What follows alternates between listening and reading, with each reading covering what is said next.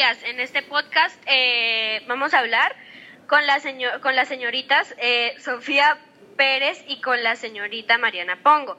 Em, vamos a hablar sobre el derecho a la salud y cómo se ha venido vulnerando sobre, sobre este tema del COVID-19 y en años pasados, ya que el Estado no ha satisfacido muchas las necesidades sobre este derecho.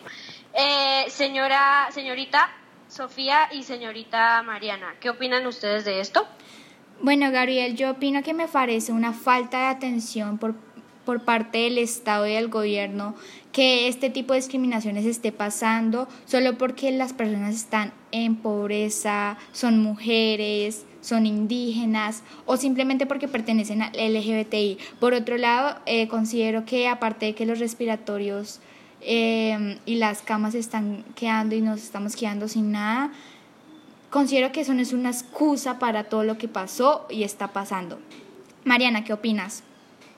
Yo opino que en esos momentos las infraestructuras y los establecimientos de los hospitales, en especial de los hospitales de los países tercermundistas, han ido decayendo la calidad, la accesibilidad y la disponibilidad y la aceptabilidad, haciendo que los establecimientos y servicios de salud no sean respetados para muchas personas y no tengan la capacidad y las necesidades básicas y urgentes para mantener a las personas en esta época de coronavirus. Em, muchísimas gracias, señora Sofía y señora Mariana. Em, yo la verdad es que opinaría lo mismo y sigo opinando que las personas, eh, cada persona es igual. Eh, cada persona tiene sus gustos y tiene sus derechos. Eh, así seas de un estatus social o seas de otro estatus social, los mismos derechos se te deben, se te deben atribuir a ti. Listo. Eh, ahora yo les tengo una pregunta a ustedes. ¿Ustedes qué harían para hacer un cambio social con este, esta vulnerabilidad del derecho a la salud?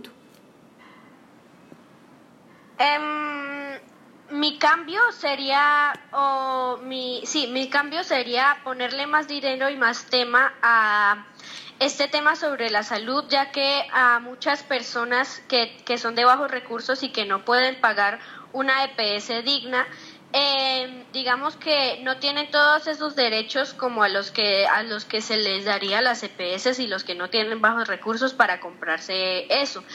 Eh, le invertiría más plata a los espacios y le invertiría más plata a las personas porque las personas son corruptos. Mariana.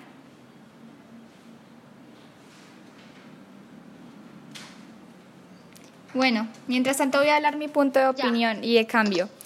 Yo creo que un cambio que podríamos hacer es, como dijo Gabriel, que las personas que sí tienen la oportunidad y la accesibilidad colaboren a las que no tienen tanta accesibilidad, ya que muchas personas simplemente por sus, sus recursos están perdiendo ese servicio. Mariana. Ah, yo creo que un cambio que haría es cambiar a las personas corruptas de los establecimientos y las personas que hacen una desigualdad en la gente con bajos recursos y la gente de muchos recursos. También haría un cambio en este sistema que está manejando los hospitales, ya que no está siendo positivo para las personas en este momento. Bueno, muchas gracias por escuchar este podcast.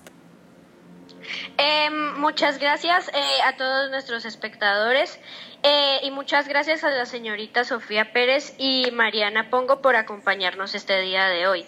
Yo soy Gabriel Muñoz Murillo y, y este es nuestro podcast.